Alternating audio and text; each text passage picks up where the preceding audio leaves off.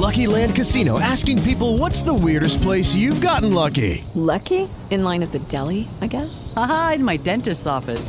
More than once, actually. Do I have to say? Yes, you do. In the car before my kids' PTA meeting. Really? Yes. Excuse me, what's the weirdest place you've gotten lucky? I never win and tell. Well, there you have it. You can get lucky anywhere playing at LuckyLandSlots.com. Play for free right now. Are you feeling lucky? No purchase necessary. Void where prohibited by law. 18 plus. Terms and conditions apply. See website for details. Hola, Rufo. Ya, ya, tranquilo, tranquilo, tranquilo. Rufo, sentado. Si vas a estar ahí, sentado, sentado, si- eh, sin loquear, sin loquear. Si vas a estar ahí, eso. Ahí te sientas y acompañas, sin loquear. Bueno, ahí pueden coger la entrada del perro y le ponen un poquito de, de picante. Historias offline. Perfiles sin filtro. Alejandro Gaviria nos recibió en su casa en Bogotá para hablar con historias offline de su vida, la literatura, el servicio público, la campaña electoral y política y otros temas que hacen que este episodio sea un perfil sin filtro. Bienvenidos a Historias Offline. Doctor Alejandro Gaviria, gracias por estar en Historias Offline. Muchas gracias, Juan Diego, por la invitación. Contento de estar aquí con ustedes. Qué gusto tenerlo. Quiero que comencemos hablando eh, acerca más o menos de su vida. Usted es ingeniero civil de la Escuela de Ingeniería de Antioquia. eh, estudió en los 90 en la Universidad de los Andes una maestría en economía. Fue ministro de Salud del gobierno Santos seis años, fue subdirector de Planeación Nacional en el gobierno de Álvaro Uribe. También sobre los 90 hizo, eh, digamos, participó en, otras, em, en otros gobiernos, también en, el ejercicio público. Ha publicado 10 libros eh, y, en lo- y cerca de los últimos que publicó han vendido más de 70 mil copias. Eso lo lleva a uno a pensar que Alejandro Gaviria es un tipo demasiado intelectual, un erudito tal vez. Pero, No creo tanto. pero siempre fue así. Alejandro Gaviria siempre fue así. Cu- cuando niño en el colegio era así. Yo fui buen estudiante, pero sobre todo en los últimos años de secundaria, de bachillerato. En primaria no tanto. Siempre combiné ese mundo, un gusto por el estudio con el gusto por el deporte también. Siempre me gustó mucho el fútbol. Pero puedo decir que siempre he tenido un contacto con los libros, con el mundo de las ideas. Yo no sé si llamarlo intelectual necesariamente, pero era más vital, no era una cosa autoimpuesta con cierto respeto y cierta reverencia al comienzo, después con un poco más seguridad a medida que fueron pasando los años.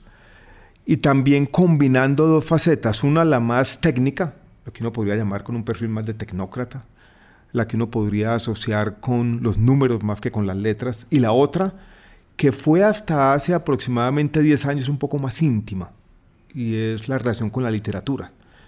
Yo no la había hecho pública de alguna manera. Era algo eh, para vivir la vida, para disfrutar. Solamente quizás después de que yo me enfermo de cáncer y empiezo a escribir libros distintos, poco más cercanos a la literatura y a la reflexión existencial, es que esa faceta se vuelve un poco más pública. Eh, siguiendo por esa línea de la familia, de, de su infancia, parte de lo que somos como personas lo define la familia en la que crecemos. Sin duda. Su papá fue alcalde, fue exministro, fue gerente de PM, también fue rector como usted. Fue rector de la Universidad FIT. Eh, Murió hace, hace muy poco. Eh, ¿Qué le prendió a él? Porque se- entiendo que es un gran referente para usted. ¿Y cómo fue esa familia con su papá Juan Felipe y con su mamá? Yo crecí en una familia paisa tradicional. Mm, somos cuatro hermanos, yo soy el mayor. Tuve un accidente biográfico. Yo nací en Santiago de Chile, pero crecí en Medellín. Me gusta decir que cerca del estadio de Medellín. Recuerdo un domingo hace ya muchos años que nosotros oíamos esos rumores cuando había un gol en el estadio, jugando con mi papá en un patio que tenía la casa en la parte de atrás. Mi papá fue una persona estudiosa, no obsesiva tampoco. Tenía una faceta que yo no tengo. Él era, quizás le gustaba más la buena vida. Eh, comer, era sibarita, eh, tomar traguito.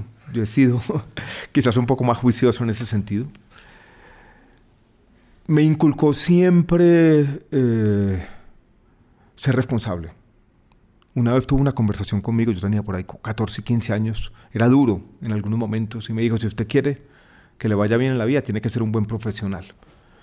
Cuando sacaba buenas notas, no lo decía mucho, me decía, eso es su obligación. Después hay una anécdota que yo no he sabido muy bien cómo procesar, que ha sido como difícil, Mi papá muere, muere en agosto del año 2019. En ese momento yo ya era rector de la Universidad de los Andes. Después de que muere mi papá, yo fui a Medellín y por alguna razón tuve una conversación con quien había sido su conductor en la Universidad EAFIT. Y bajando del aeropuerto de Río Negro, él me dijo, hermano, su papá vivía muy orgulloso de usted. Y yo le dije, sabe que nunca me lo dijo. Entonces esa relación un poco donde hay cosas que no se dicen también. Me pareció extraño, me pareció extraño. Cuando él se muere y yo tengo que leer una semblanza en la Catedral del Poblado de Medellín, el incidente que recordé para bien fue algo que había ocurrido en el colegio. Habíamos roto un vidrio unos compañeros protestando y nos iban a echar a un grupo del colegio y yo escribí medio un texto irónico en el taller literario en cuarto bachillerato y lo leyeron delante del rector. Y él me pregunta, bueno, ¿quién escribió eso? Yo le dije, yo. Yo creí que me iba a regañar y dijo, no, todo lo contrario. De alguna manera me dijo, hay ciertas cosas, ciertas injusticias, porque él entendió que había una injusticia porque un compañero lo querían echar, que no se pueden tolerar. Y esa lección me quedó para toda la vida. Hay injusticias, hay cosas que en la vida no se toleran. Cuando él muere y yo entro en esta etapa dubitativa en mi vida si me lanzo o no a la política, me hizo mucha falta haber tenido una conversación con él, eh, preguntarle qué opinaba. Pero ahí está su memoria y escribí por allá una carta, de esas cartas que uno escribe a las personas que ya no están, diciendo quizás los muertos nos acompañan todo el tiempo. Entonces su memoria y sus recuerdos y su ejemplo está ahí. ¿Y qué cree que hubiera pensado de haberse lanzado a la política? Hermano, no sé. A veces pienso que me hubiera dicho, no te vas a meter en eso, huevón pero después creo que diría lo contrario. Estaría orgulloso. Quizás ahí sí me lo hubiera dicho. Aquellas frases que se quedaron sin decir, a todos nos pasa en la vida. Y habría dicho, de pronto usted está haciendo lo que yo quise hacer, porque él fue incluso más político que yo. Mi papá alcanzó a tener una pequeña aventura política siendo concejal de nuevo liberalismo en los años 80 en Medellín. Y le gustaba el mundo de la política. Yo recuerdo las noches de elecciones él, con una hoja de papel, sumando votos, oyendo el radio.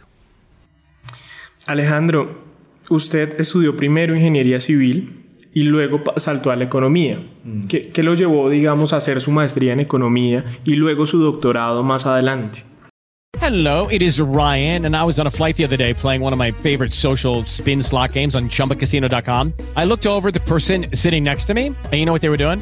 They were also playing Chumba Casino. Coincidence? I think not. Everybody's loving having fun with it. Chumba Casino is home to hundreds of casino style games that you can play for free anytime, anywhere, even at 30,000 feet. So sign up now at chumbacasino.com to claim your free welcome bonus. That's chumbacasino.com and live the Chumba life. No purchase necessary. DTW, void, were prohibited by law. See terms and conditions 18 plus. Hey guys, it is Ryan. I'm not sure if you know this about me, but I'm a bit of a fun fanatic when I can. I like to work, but I like fun too. It's a thing. And now the truth is out there. I can tell you about my favorite place to have fun Chumba Casino. They have hundreds of social casino style games to choose from, with new games released each week. You can play for free anytime, anywhere, and each day brings a new chance to collect daily bonuses. So join me in the fun. Sign up now at chumbacasino.com. No purchase necessary. BGW. Void were prohibited by law. See terms and conditions 18 plus.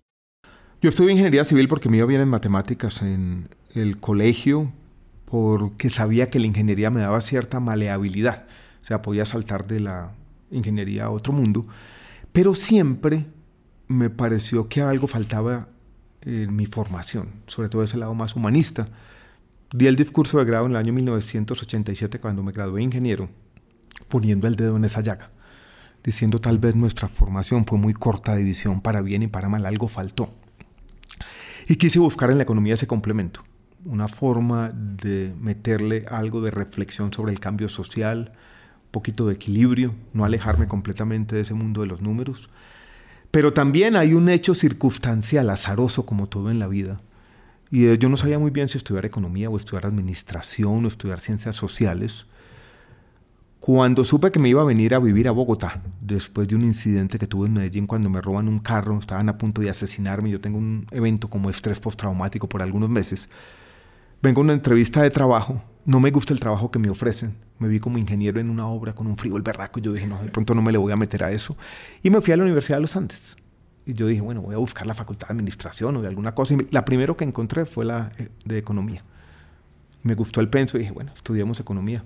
Yo conté esa historia en mi discurso como posesión de la Universidad de los Andes porque pasaron 30 años entre ese ingeniero más o menos desubicado que llega a la Universidad de los Andes buscando reinventar su vida y ser rector de la universidad. Es curioso. La vida da vueltas. Claro, muchas. Si me hubiera propuesto ser rector de la universidad, jamás lo habría logrado. Y, y sobre todo también esa relación que tiene la vida de su padre con la suya, ¿no? tuvieron cargos similares, él también fue rector de la universidad. Yo creo que tuvimos vidas eh, parecidas, en el fondo somos muy iguales. Ahora me pasó durante la campaña política algo que no sé muy bien cómo digerir. Y ahora me veía por ahí en un video y físicamente me parecía a mi papá. Nosotros nunca fuimos muy parecidos, pero ahora con los años, en algunas fotos o ciertas expresiones, sobre todo no verbales, me veía muy parecido a mi papá. No sabía muy bien cómo digerir eso. Con el tiempo, esas similitudes yo creo que se van acrecentando. Y sobre todo hace que los extrañemos más, ¿no?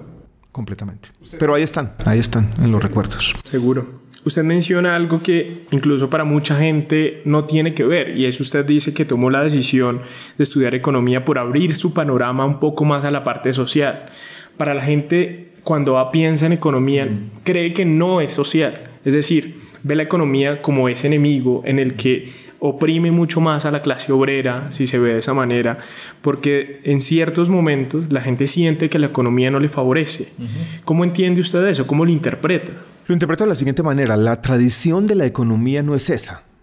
O sea, la economía para los ojos de mucha gente simplemente es una defensa ultranza del capitalismo en sus formas más opresoras. Pero la economía en su esencia no es eso, la economía es un estudio sobre el cambio social. La economía empieza como una rama de la filosofía política y la economía empieza sobre una reflexión sobre cómo cambiar la sociedad para bien y las tradiciones económicas más afianzadas, por ejemplo, el utilitarismo es una forma de disminuir el sufrimiento humano. Cuando me preguntaban cuál es el objetivo primordial de meterse en lo público, yo diría es ese en el fondo, es crear una sociedad un poco más justa, más decente, más digna y en últimas disminuir el sufrimiento humano. O sea, lo que yo estaba buscando la economía es eso, que está en las raíces de la economía, la reflexión sobre cómo transformar la sociedad. No el estudio de los mercados financieros o no conseguirme un trabajo en Wall Street, sino lo otro. Y mi vida siempre fue en la economía social. Yo incluso me voy a hacer un doctorado en una universidad que era muy famosa por la econometría. Y esa econometría, esto es el estudio de las series de tiempo, se utilizaba sobre todo para el análisis de mercados financieros. Pero yo muy temprano, desde el segundo año como economista, digo, no, a mí no me gusta eso. Y mi tesis de doctorado es sobre educación y movilidad social sobre economía de la educación, incluso sobre otra partecita de la economía que es la economía del crimen, porque yo había crecido en Medellín, que se había convertido así, en una década en la ciudad más violenta del mundo. Entonces quise utilizar la economía para lo que yo consideraba que era fundamental. Después mirándolo en retrospectiva, en el fondo son mis expresiones de siempre, que son los dos problemas colombianos de toda la vida, la desigualdad y la violencia. Ahí quería yo aplicar la economía. No para enriquecer a unos cuantos, sino para transformar la sociedad. Ahora, la economía también es una reflexión sobre las dificultades del cambio social que hoy parecen no tener cabida en el lenguaje político. Cuando uno trae a cuenta esa complejidad, me tocó como candidato, es difícil, la gente quiere soluciones más inmediatas y hoy en día es difícil apelar a la paciencia colectiva cuando uno dice, cuidado que transformar el mundo es difícil. Hoy en día dado el clima de opinión en nuestro país y en el mundo, ese tipo de mensajes cuesta. Encontrar ese tipo de pensamientos en cierto tipo de personas es incluso paradójico, uno no lo esperaría. Y parto de, por ejemplo, es una realidad que usted nació en una familia privilegiada, ha sido un hombre frente a la población colombiana tal vez privilegiada, pero usted entiende esos problemas que vive la gente del común, que vive la gente que no tiene la oportunidad de acceso a educación superior, que nace en el campo y parece que estuviera condenada a no venirse para las ciudades, pero así no volver productivo el campo colombiano. Frente a eso, también en su campaña, y dijo usted una frase sobre el, el volverse un bonais, ¿Cómo es eso? ¿Cómo es hacer que un candidato que entiende en su cabeza eso y que está conectado tal vez con la gente, eh, comunicárselo? Yo creo que voy a decir algo del, del ahora que yo creo que fue un error que yo cometí de comunicación y quiero explicar qué fue lo que quise decir, pero voy a volver a lo primero. Yo tuve una vida de privilegios, al comienzo no muchos, nosotros que tuvimos una familia de clase media media, yo fui a un colegio donde había desde estrato 3 a estrato 4 o 5. Nunca fue una vida de lujos, ni mucho menos. Los recuerdos que yo tengo de, de niño es ir cuatro personas atrás en un 5000 a Cartagena en un viaje que duraba dos días, ¿no? Durmiendo en cualquier hotel. O sea, nunca fue una vida de lujos. Después mi papá pudo consolidar una carrera profesional y tuvimos la oportunidad de educarnos de la mejor manera y, sin duda he tenido privilegios que no tienen la mayoría de los colombianos. Pero eso no significa que uno no pueda entender las angustias de quienes no han tenido esos privilegios. Y buena parte de mi vida fue tratar de estudiar esos problemas. Ahora, hay hoy en día un clima intelectual que a mí a veces me parece inquietante. Y es el siguiente, yo a veces lo he llamado empirismo vulgar es que si tú, no, si tú no has vivido en la pobreza, si no has experimentado eso de primera mano, casi que no puedes hablar del tema. Y yo sí he protestado contra eso, porque yo seriamente, genuinamente lo traté de estudiar. Entonces, si solamente quien ha experimentado ciertas cosas de la vida tiene la voz, tiene la capacidad y tiene la legitimidad para hacerlo, me parece que eso puede ser complejo. Ahora, lo del Bonai se, refería más a otra cosa, más a, a, la necesidad de la comunicación política efectiva. Yo me lanzo a la política Hoy en día, apenas estoy reflexionando, después de un año y medio de estar encerrado como rector de la Universidad de los Andes. ¿Y con quién hablaba yo? Con los profesores. ¿Y quiénes son los profesores? Personas con doctorado. Académicos. Sí, académicos. Sí, Entonces, ¿cuál es el tipo de comunicación? Pues una comunicación que no es la de todos los días. ¿Y qué tenía que hacer yo? Pues yo no puedo comunicar como una persona con doctorado lo mismo y tenía que de alguna manera desarrollar formas de comunicación distintas. Eso es más o menos obvio. Yo quise decir esa obviedad haciendo una autoironía, diciendo que no, esto no es un producto de nicho, esto es la política, de alguna manera es llegarle a la gente y a todo el mundo. Y eso se entendió mal como un comentario clasista, pero bueno, son cosas de la comunicación política. Claro. Alejandro, eh, hay varios temas con los que uno tiene que hablar con usted porque mm, lo que dice termina siendo muy importante o ayuda incluso a contemplar mejor ciertas perspectivas de la vida. Y de eso hablan también muchos sus libros. De alguien tiene que llevar la corriente, de eh, los que publicó, el que publicó cuando, cuando sufrió de cáncer. Sobre el cáncer, hoy es siempre todavía. Exactamente. Ese título no se lo puso yo, se lo puso uno de los editores. El libro se iba a llamar El cáncer es como la vida, que era una frase muy dura y el editor vio ese título y dijo, no, no, con este título tan duro este libro no va a vender un solo ejemplar. Y le pusieron ese título que es un proverbio de el poeta andaluz Antonio Machado, cuyos proverbios y cantares están en la mente de todos los latinoamericanos y hispanohablantes en la voz de John Manuel Serrat. Y, y que es particular porque tiene una serie de ensayos que usted escribió cuando padecía ese cáncer. Sí, eh, eso me cambió. Fue un momento difícil cuando uno se levanta una mañana con un dolor de estómago y lo están diciendo por la tarde. Eso fue el primero de junio del año 2017 que tiene cáncer y después me dicen, mire, su cáncer es tal vez más complejo del que nos habíamos imaginado, el tratamiento de pronto no va a funcionar. Eso lo lleva a uno a algunas reflexiones y a una forma de entender la vida distinta. Y yo creo que ese libro, que fue escrito en un momento muy especial, yo era todavía ministro de Salud, enero-febrero del año 2018. Había terminado mi tratamiento, pero tenía un examen en marzo y yo no sabía cómo iba a salir el examen. O sea, fue escrito desde el, desde el momento presente. No sabía si me quedaban dos meses de vida o si podía seguir viviendo. Y ese libro refleja eso, dijéramos, cierta emotividad, cierta forma de entender la vida. Y como lo decíamos al comienzo de la entrevista, yo conecté la poesía la forma de entender el mundo, de entender la vida con el público. Es una forma de, Alguien me dijo, un psiquiatra, que incluso me ayudó en esos momentos, me dijo, usted no dejó nada por fuera, ¿no? Se desnudó completamente. Y el libro en eso es auténtico, no es lo que yo estaba sintiendo. Con cierta crudeza en algunas partes del libro. En, ese mismo proceso, digamos, y usted lo mencionaba, era ministro de salud, eh, una cartera profundamente compleja, con muchas cosas que trabajar en el país, que usted dio unas luchas ahí frente a los precios de los medicamentos, por ejemplo, y otros temas. ¿Nunca le recomendaron dejar el cargo para dedicarse a su tratamiento? Sí y no. Dos médicos en dos oportunidades me lo dijeron, pero otro, sobre todo el, oncólogo principal, me dijo, quizás es mejor que su mente esté en otra parte y que siga trabajando. Después eh, Juan Diego pasa algo complicado, incluso complicado de digerir personalmente. Yo me fui dando cuenta que yo me estaba convirtiendo en un referente para los pacientes de cáncer. Cuando otro médico me dice que él le decía a los pacientes cuando le hacían esa pregunta, mira el ministro de salud, él sigue trabajando. Y yo me fui dando cuenta que de alguna manera todo el mundo me estaba observando y que yo era un referente y que tenía que ser valiente. Y fue otra responsabilidad que yo me endilgué sin darme cuenta. Pero hoy no me arrepiento. Yo creo que fue...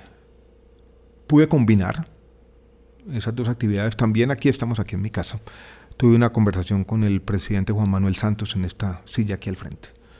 Y él me dio también la confianza. Me dijo, si usted puede seguir trabajando, yo quiero que siga trabajando. Duró seis años como ministro, no tal vez uno de los que más ha durado en esa cartera. Eh, seis años. Creo que si es Ministerio de Salud no más, porque en algún momento fue de Protección Social y Salud, es el que más he durado en la historia de Colombia. Muchos años quizás. Ser ministro seis años son muchos. Mucho tiempo y sobre todo esa cartera. Y, tal vez la, pregunta va eh, enfocada en eso. Ah, estamos saliendo de la pandemia, podría, podría decirse. ¿Cómo ve la salud en Colombia?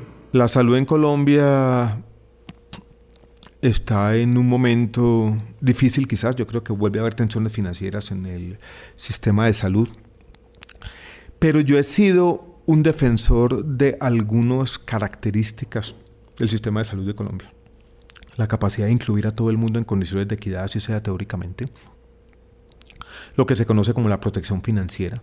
Si uno va a otros países de América Latina, México, Argentina o Chile, Muchas familias que se enfermaron de COVID tuvieron que pagar cuentas médicas altísimas que los llevaron, por ejemplo, a vender un apartamento, un carro, algún activo familiar. Eso no pasa en Colombia.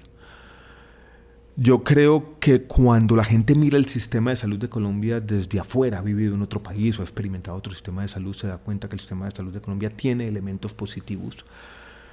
Y yo creo que si uno va a cambiarlo, tiene que tener la capacidad de entenderlo plenamente y tener un plan B mejor diseñado de lo que se ha dicho, por ejemplo, en este debate político. Yo pondría algún énfasis hoy en día, si me preguntas, desafíos recientes del sistema de salud, la salud mental, como legado de la pandemia, que está ahí. Todo el tema de talento humano en salud. Yo creo que la pandemia también puso de presente que no tratamos bien los médicos. Son trabajadores esenciales, pero yo creo que hay formas de contratación que no son aceptables, no son tolerables, para utilizar la frase de mi papá. Hay retos que son más desconocidos, por ejemplo, la salud materno-infantil para la población migrante, la mortalidad materna vuelve a crecer mucho en Colombia. Ahí yo pondría el énfasis en problemas específicos y puntuales. Tiene que seguirse fortaleciendo financieramente.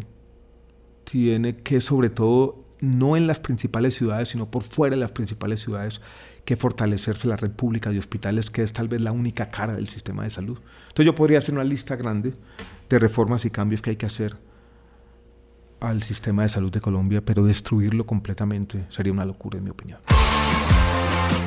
Antes de seguir con esta entrevista, que sé que les está gustando mucho, les quiero contar que Medianoche Miria, la productora de este podcast y otros, creó una Baki con el objetivo de que todos aquellos que deseen garantizar la continuidad de este proyecto lo apoyen con sus donaciones, pueden donar desde 3 mil pesos en adelante. Queremos que nuestro cielo se llene de estrellas para seguir brillando en la industria del podcast y la generación de contenidos. Pueden buscarla en baki.co slash medianoche miria o medianoche media y también el link estará en la descripción de este episodio y en el Instagram arroba podcast medianoche. Contamos con su apoyo. Yo quiero que volvamos un poquito al, tema que hablábamos antes y, era lo que le decía, hay, cierto tipo de cosas que, hablar con usted terminan siendo necesarias. Eh, y tal vez algo de lo que se habló en su campaña y era eh, el, ateísmo mm. eh, y también eso, eso va ligado con el otro tema y es la muerte, porque normalmente, digamos que eh, estar cerca a, a, eso por padecer un cáncer, las personas que hemos tenido familiares que padecen de cáncer, la vemos más cerca, nos asusta, eh, nos llena de preguntas. ¿Cómo entender esas dos cosas? Cuando cuando uno cree en Dios, por ejemplo, uno puede pensar que al morir, eh, si todo funciona y si todo sale como uno cree, irá, irá al cielo. Pero, pero para usted, ¿qué queda, por ejemplo? Para la gente que no cree, o, cómo lo interpreta usted. Yo lo interpreto eh, del modo quizás espiritual, de, de, de otra manera. Que queda, queda nuestro recuerdo en la mente de los otros puede quedar un legado, pueden quedar algunas ideas. Yo dije al comienzo, utilizando una frase del poeta venezolano Rafael Cadenas, que la poesía es quizás la única religión que le va quedando a los hombres, que hay otras formas de orar, que hay otras formas de buscar la trascendencia.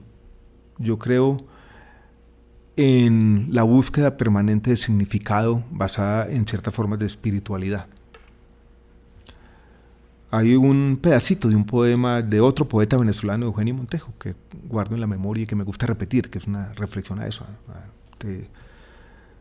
la vida y la muerte sin el refugio de que la vida es solamente un tránsito hacia la vida eterna en el cielo, en lo que yo no creo de forma literal, que dice algo así, solo trajimos el tiempo de estar vivos entre el relámpago y el viento el cuerpo, el tiempo en que tu cuerpo gira con el mundo, el hoy, el grito delante del milagro, la nada de donde todo se suspende. Eso es lo nuestro. Ese pedazo de poema me dice a mí algo sobre lo que es la vida. Solo trajimos el tiempo de estar vivos. Y que el propósito de la vida sea quizás vivirla, y que tal vez el hecho de que la vida sea fugaz y efímera es la que le da su sentido. En este libro de cáncer yo cuento una anécdota, o recuento una anécdota, una anécdota literaria que está por allá en una novelita del escritor Julian Barnes. Eh, muere alguien, muere una persona, y va al cielo, y el cielo es como lo pintan, las mejores conversaciones, las mejores comidas, todo es bueno. Eh, todo es satisfacción, tanto desde el punto de vista hedonista como desde el punto de vista espiritual. O sea, los seres humanos tenemos esa doble demanda. Queremos vivir como los dioses en el Olimpo, pero sabemos que eso es insuficiente y que necesitamos algo más.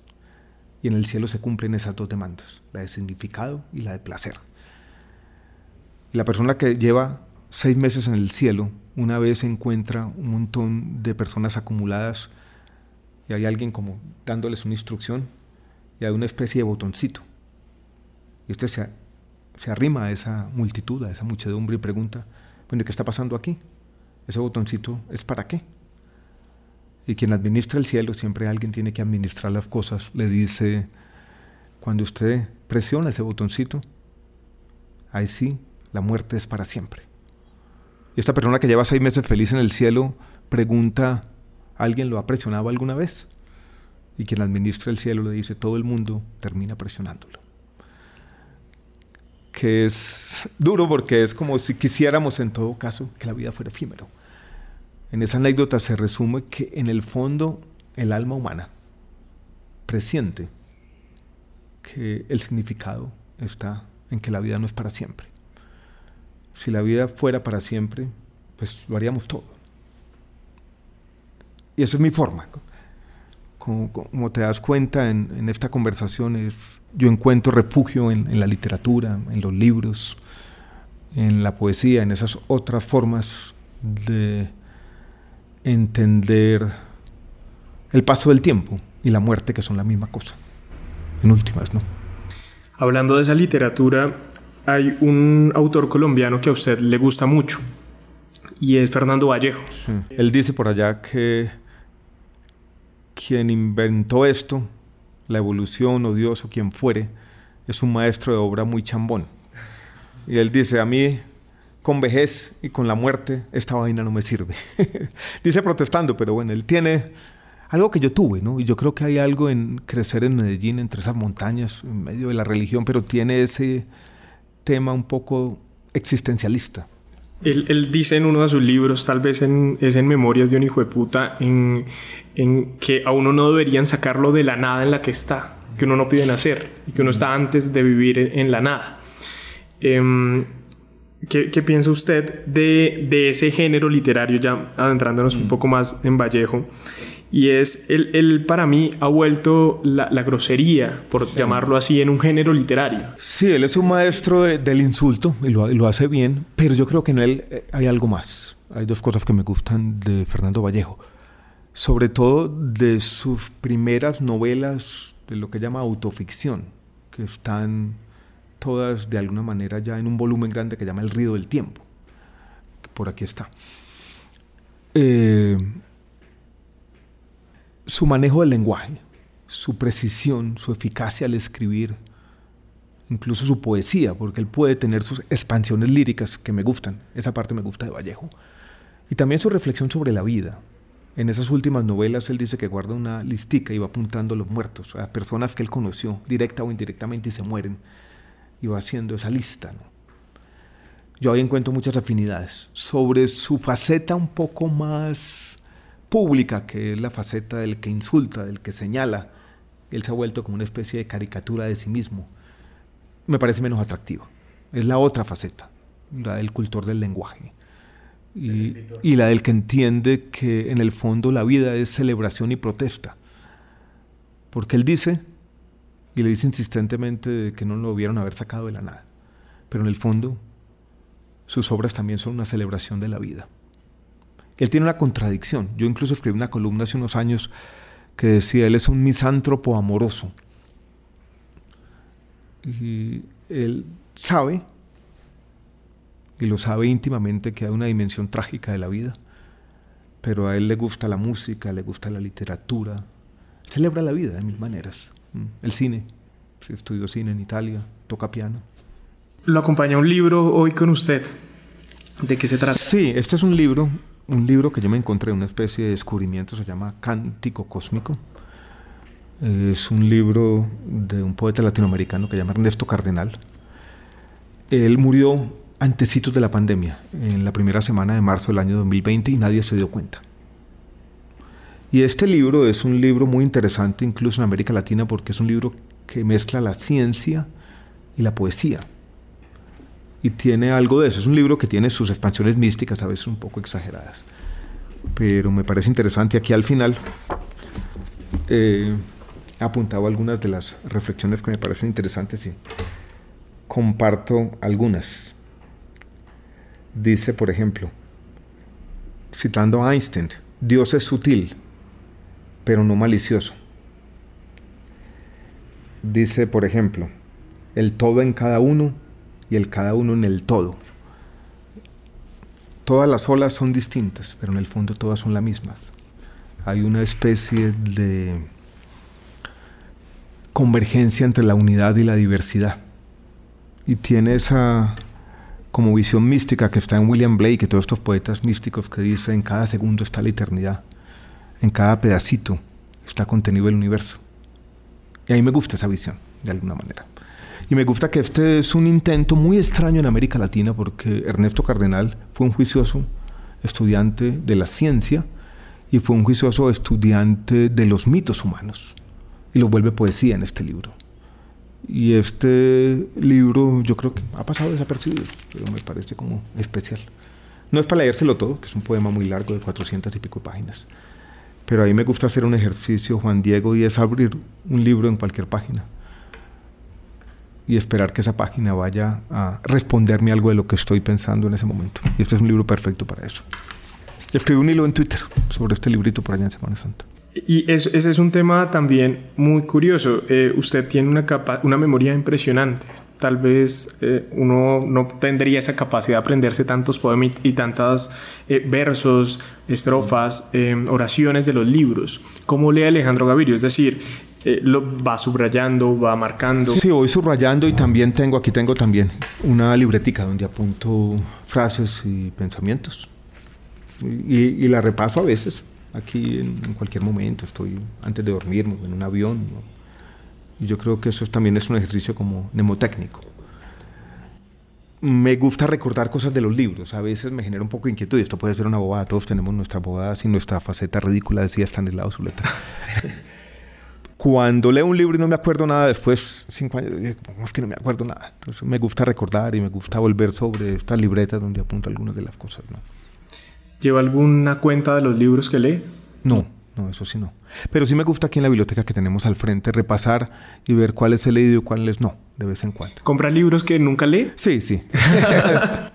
sí, creo que lo hacemos todos, ¿no? Me genera un poquito de ansiedad a veces acumular libros sin leer. Pero claro, que compro libros sin leer. Pero a todos los ojeo por lo menos. Antes era un poco más psicorrígido y decía, tengo que leer un libro de la primera a la última página.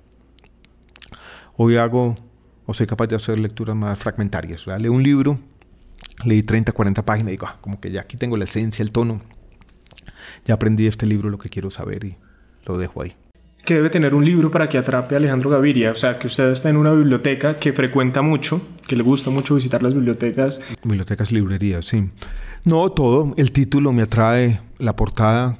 Busco novedades, algo distinto, algo que sea como, eh, diferente.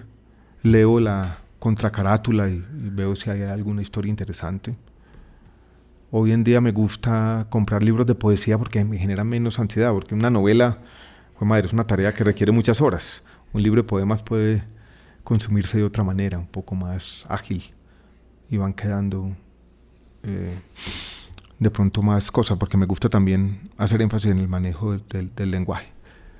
Pero no hay una sola cosa, no hay un solo atributo de un libro, es como esa combinación de la carátula, de, cierta novedad, puede ser cualquier cosa. Yo quiero que ya terminemos hablando un poco de política, digamos que hablar con usted después de las elecciones, después de la consulta. No hablar de política sería una evasiva extraña. Exactamente. Eh, de hecho, un amigo, nuestra, una de nuestras invitadas hace poco fue Mabel Lara, que hizo parte de la coalición. Sí, sí, he hablado con ella, incluso he hablado con ella durante las últimas semanas. Ella me ha hecho una pregunta tres veces que nos hemos encontrado. ¿Qué está leyendo? ¿Y qué está leyendo? Y estoy leyendo libros sobre un solo tema. Sobre el novelista austriaco Stefan Zweig, que fue un biógrafo famoso que escribió por allá durante los años 20, 30 del año del siglo pasado novelas psicológicas muy influidas por Freud de alguna manera, dramas psicológicos donde siempre terminan de la misma manera, en el infierno o en la persona que decide renunciar a la vida, muy duros.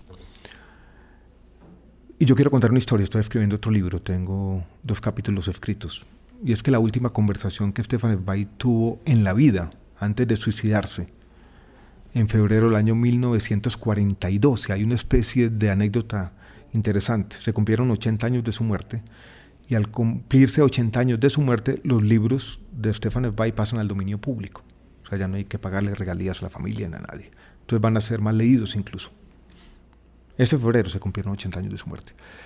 La última conversación que tuve en su vida fue sobre venir a Bogotá. Porque Germán Arciniegas, que era el ministro de Educación en esa época, lo había invitado. Y yo leí eso por allá y comencé, comencé a jalar ese hilo y me encontré un montón de historias muy interesantes sobre Zweig, sobre Colombia, sobre cosas buenas y malas de nuestro país, sobre esos años 40, sobre la modernización de Colombia. Es una historia de fantasmas también, sobre algunos viajes que no se hicieron, algunos colombianos que ya no están, pero cuyo legado está por ahí escondido, ya en camino al olvido, pero interesante incluido uno de los amigos de Walter Engel, que era otro austriaco que fue muy importante en las artes plásticas colombianas, descubridor de Fernando Botero, que hoy está cumpliendo 90 años. El papel intelectual de Germán Arciniegas y su defensa de América, por ejemplo, se ha perdido un poco. Y esta idea, eh, Juan Diego, de que estamos viviendo una época de locura, muy parecida a la de hoy, en términos de exaltación, en términos de indignación, y ya me meto en la política, en términos de que la mayoría de la gente piensa, quizás con razón o muchas veces con razón, de quienes, eh, que quienes ejercen el poder son indignos. Y eso pasaba también en los años 20 y 30. Entonces estoy ahí tratando de contar esa historia. Hablan, hablando de esa historia de Colombia eh, y, y, metiéndonos en la política, parece que eh, es, es, cíclica y pues, no es la primera persona que lo digo, ¿no? pero es, es, conocido. Las peleas entre partidos, eh, las, los egos, las vanidades, la forma en la que se ve el país. Es, es, bien curiosa. Parte de eso, digamos, la coalición de la esperanza a la que usted pertenecía, eh, se distinguió por eso, por ciertas peleas entre ustedes sí. que en democracia terminan siendo normales, pero la gente las veía mal como falta de unidad. Hoy después de eso, después de estar en el pabellón de los quemados, eh, ¿cómo analiza eso? ¿Cómo ve hacia atrás y cree que la coalición cometió algún error? It is Ryan here and I have a question for you. What do you do when you win? Like, are you a fist pumper? A woohooer, a hand clapper, a high fiver. I kind of like the high five, but if you want to hone in on those winning moves, check out Chumba Casino. At ChumbaCasino.com, choose from hundreds of social casino style games for your chance to redeem serious cash prizes. There are new game releases weekly, plus free daily bonuses. So don't wait. Start having the most fun ever at ChumbaCasino.com. No purchase necessary. BGW. Void were prohibited by law. See terms and conditions. 18 plus. Para que tus proyectos no pierdan el ritmo. La app de The Home Depot te tiene cubierto. Con búsqueda por imagen, encuentra rapidísimo lo que necesitas y el lugar donde se encuentra con Store Mode. Descarga la app de The Home Depot y dalo por hecho.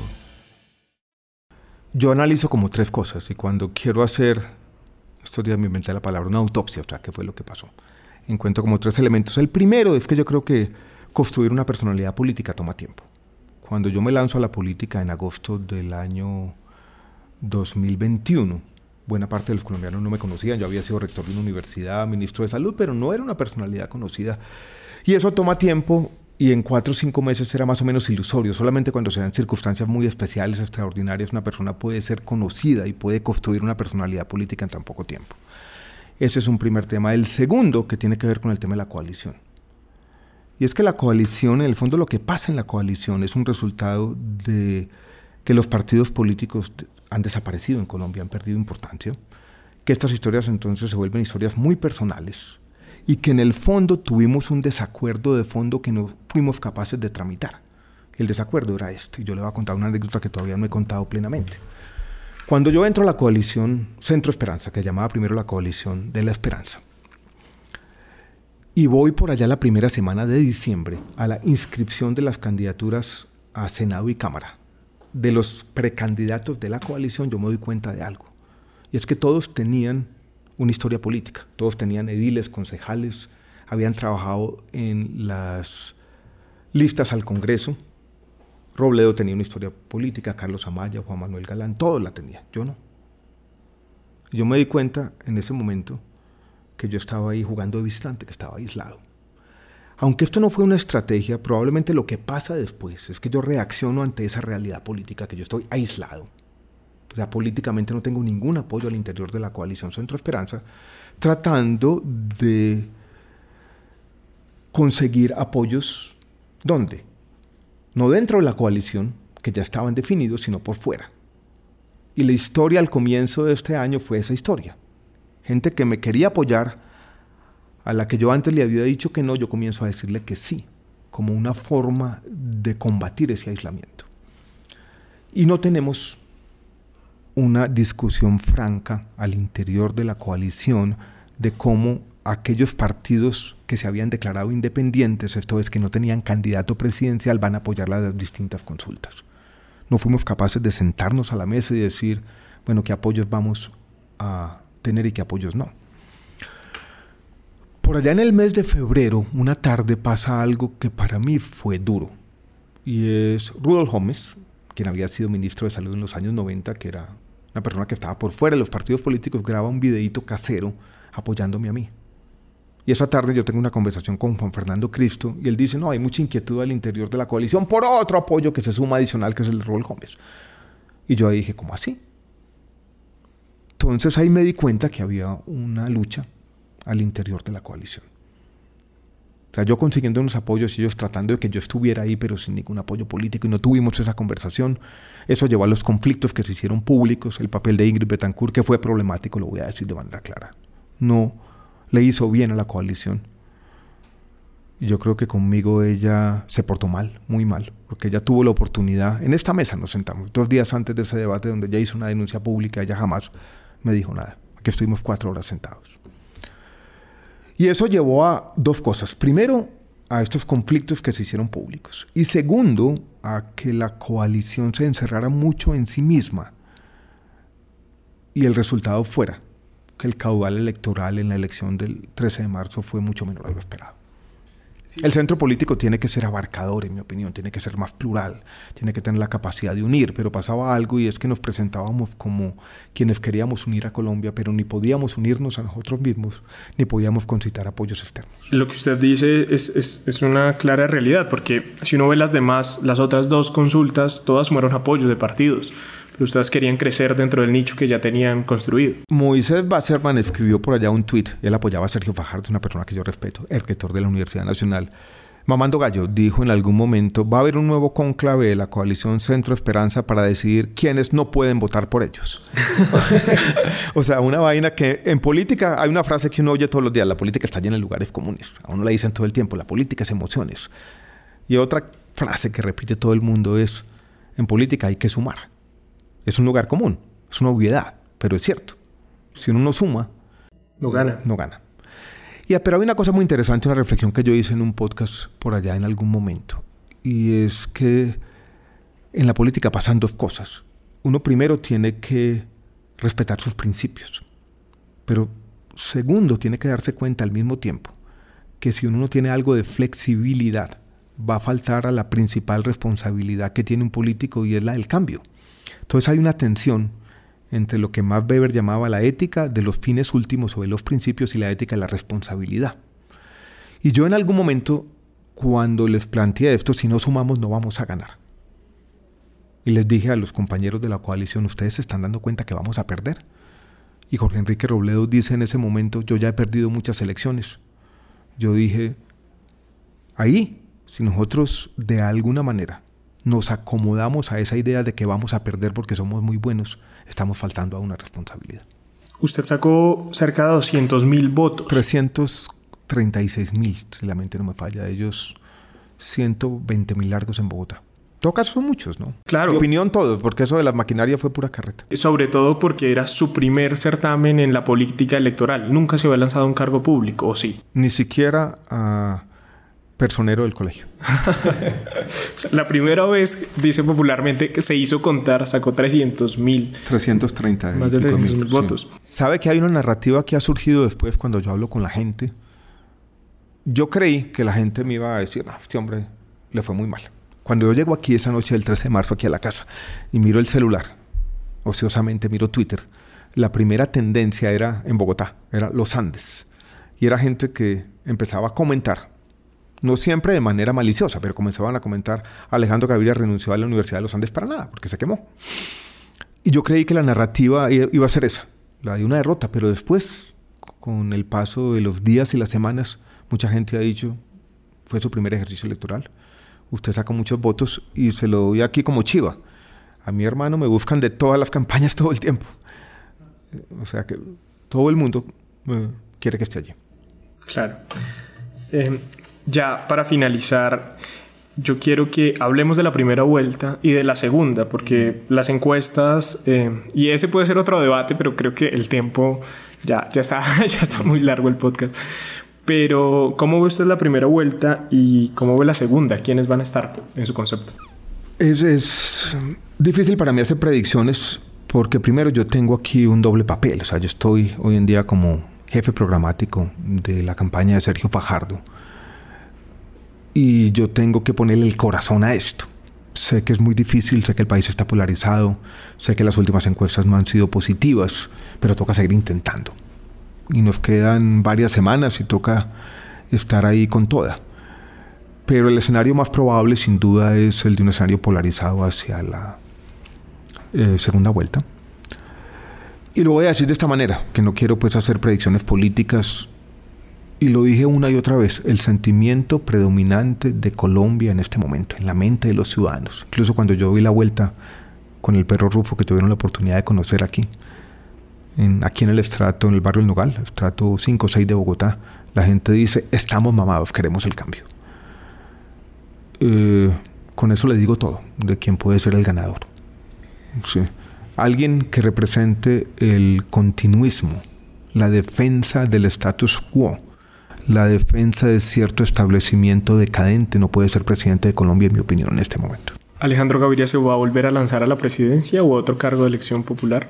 Eh, es difícil en este momento predecirlo. Yo creo que estamos viviendo, lo dije hace un rato, una época de locura y cualquier cosa que uno diga acerca de 2026 es una forma de ciencia ficción.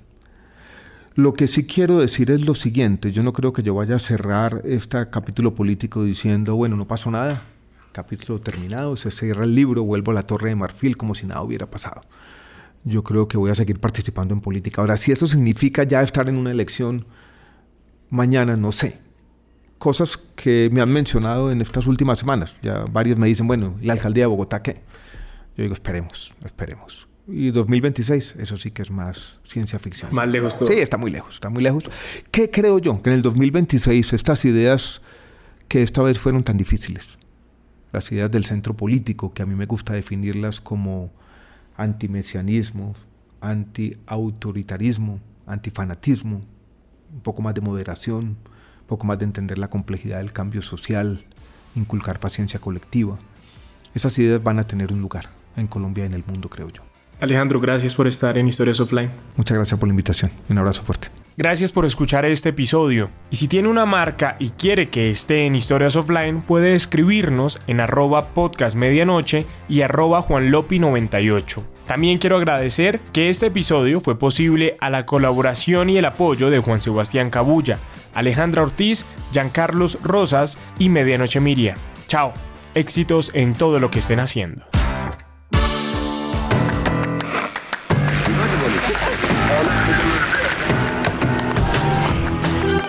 Historias Offline es un podcast dirigido por Juan Diego López, producido por Medianoche Miria. Nos encuentras en Instagram como arroba podcast medianoche.